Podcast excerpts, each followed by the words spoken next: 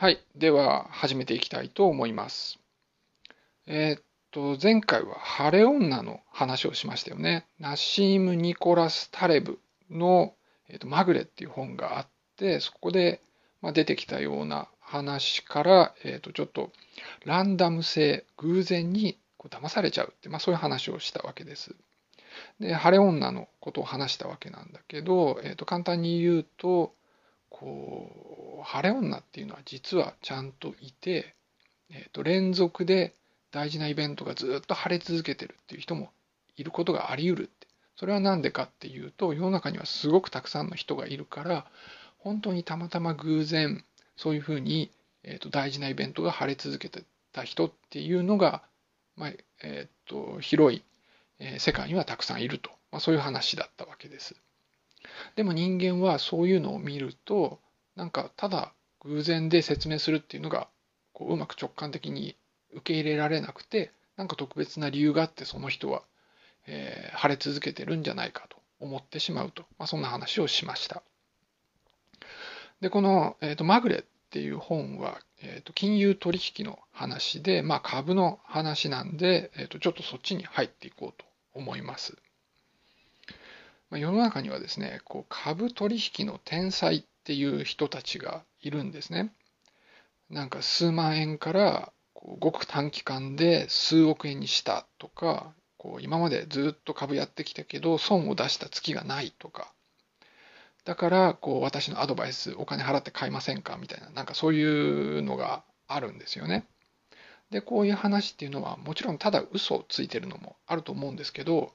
本当にそれだけの、えー、と利益を出したとか、本当にそれだけ負けてないっていう人が、まあ、いるわけなんです。で、なんだけど、でもその人たちが本当にこう株取引の特別な能力があるわけではなくて、これもその今話した、えっ、と晴れ女の件と同じだということなんです。株の取引をする人ってものすごいたくさんいるんですね。ただ、えっ、と、こう将来その買った株が上がるかどうかっていうのを、えっと、見通す力っていうのはほとんど誰にもないっていうことがもう分かってるんです。だから、えっと、半分の人は勝つし、半分の人は負けるんです。もう運なんですね。ただ、えっと、株取引をやってる人がたくさんいるっていうのがポイントで、こう半分の人はまあ今月負けて、半分の人は今月勝つわけですね。でもその次の月に、えー、っとままたランダムに勝ったり負けたりするんで、えー、っと今月勝ってた人の半分っていうのはまた、えー、っと来月も勝つっていうことなんです。でまあ、こういうふうに勝ったり負けたりするのが2分の1だとしたら、えー、とざっと計算すると4000人に1人ぐらいは1年間連続して勝つことになります。連続して儲けを出すことになるわけです。で、ここでもう一回、あの、強調しておきたいのは、これはただ運だけで決まってると、偶然だけで決まってるというところですね。4000人に1人すごく優秀な人がいるっていうわけではなくて、4000人に1人ぐらいはすごくラッキーな人がいるってまあ、そういうことになるわけです。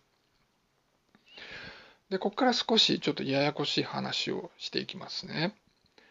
で、まあ、こういう株取引なんですけど、こう負けてばっかりの人っていうのは途中で投資をやめていくわけですね。証券会社で、証券会社で働いているような人でもずっと負け続けてれば、クビになってしまったり、配置換えになってもう株取引をしなくなってしまうということになるわけです。だから株取引して残ってるっていう人は、こう勝ってる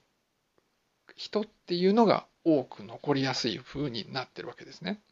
だからこの業界見てると、勝ちまくってる人が多いような印象になるわけです。でこういうのをセレクションバイアスって言って、こう集団っていうのはこう必ずしもこうなんかランダムな集団ではなくて、こう特定の、えー、タイプの結果を出した人っていうのが残っていく、まあ、そんなことがあり得るっていうことになるわけです。でそういうふうに業界になんかこう成績のいい人がたくさんいるのを見るとやっぱり才能っていうのがあって、えー、こうこの業界にはそういう才能のある人が残ってるんだみたいに思うわけなんだけどでもそうじゃなくて今話したようにセレクションバイアスを考えればこれも運だけで説明できてしまうわけです。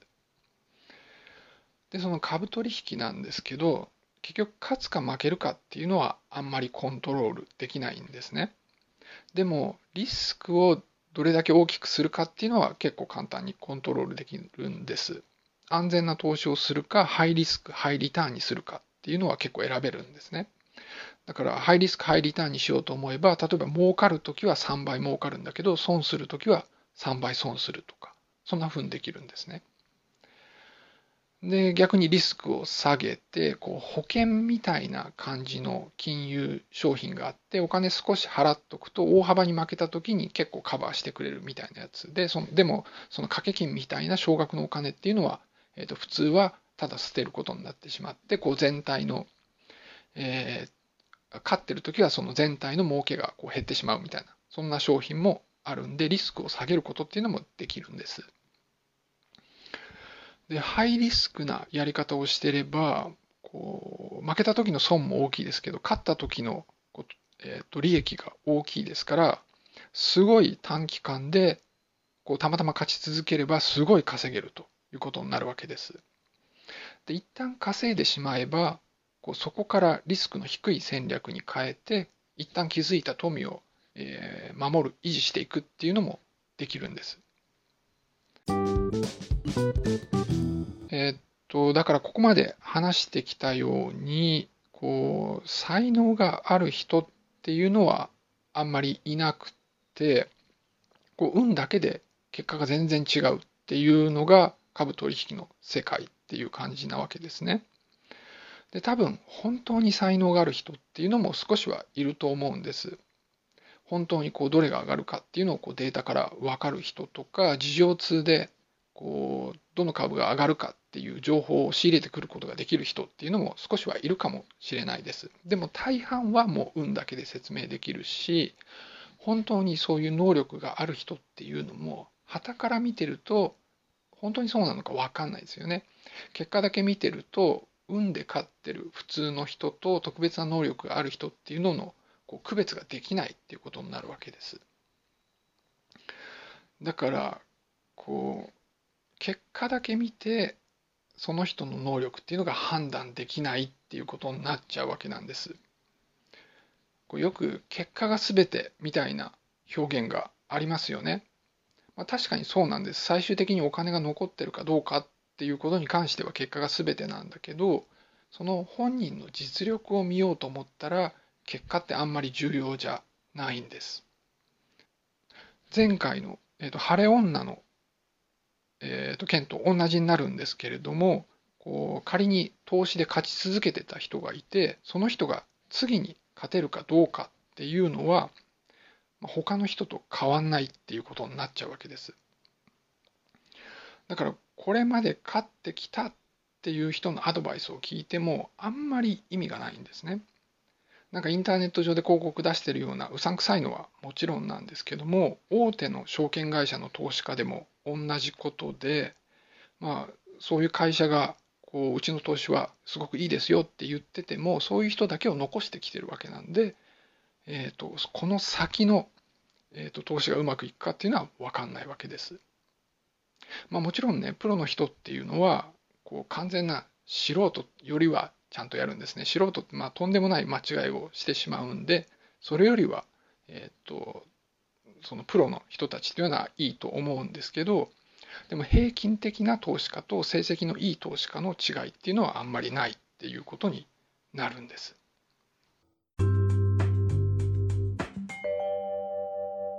前のエピソードで晴れ女について話したように奇跡的なことが起こると人間っていうのは理由をつけたがるんですね。で、旗から見てる人っていうのも、まあ、それを信じちゃうんですけども、当事者も信じてしまうんです。だから、運だけで勝ってた投資家も、こう自分の才能で勝ち続けてきてるって信じてしまうわけです。まあ、そうじゃないと説明できないと思ってしまうわけですね。だから、だからそういうふうにこう自分でこうそう認識してますから、自信満々で人にアドバイスしたり、人のお金を投資するわけです。でも実際はこう運が効いてたわけなんで、この先のことは、えーと、運は分かんないんで、実際にはうまくいかないと。そんな風になってるんですね。まあ、繰り返しですけど、過去に成功したことが未来の成功絶対だっていうわけにはならないということです。それはなぜなのかというと、えーと、運が支配してるからということになるわけですね。でこういうのっていうのは株だけではなくって多くのことがそうなんです。運と実力両方がまあ関わることが多いんだけど運の要素が多いものと、まあ、そうでないものがあるということですね。でも人が思うよりも運の影響っていうのは大きいです。例えば学校のテストってありますよね。なんか実力テストとかいうのが何回もありますよね。で、名前は実力テストなんで、実力を測ってると思うわけなんだけど、その本当に実力も大事なんだけど、点っていうのは運でも変わるんです。